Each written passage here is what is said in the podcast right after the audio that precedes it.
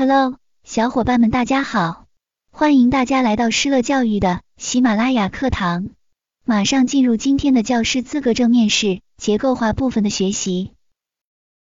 考生请听题：你认为当好一个班主任需要具备哪些素质？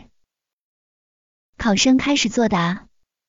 我认为班主任素养可以概括为以下几个方面：第一，具备良好的师德，包括爱国守法、爱岗敬业、热爱学生、教书育人、为人师表、终身学习。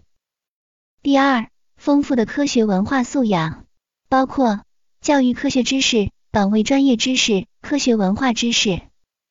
第三，较强的能力素质，包括科研能力。创新能力、组织管理能力、协调能力、自我协调能力。此外，当好班主任的素质，应该还有了解和研究学生的能力、自我学习的能力、转化后晋升的能力、组织班级集体活动的能力等等。考生回答完毕，咱们今天的学习就到这里结束了。大家可以添加微信施乐零零五。去免费领取结构化面试的文稿资料。最后，祝大家都能够顺利的通过面试，成为一名好老师。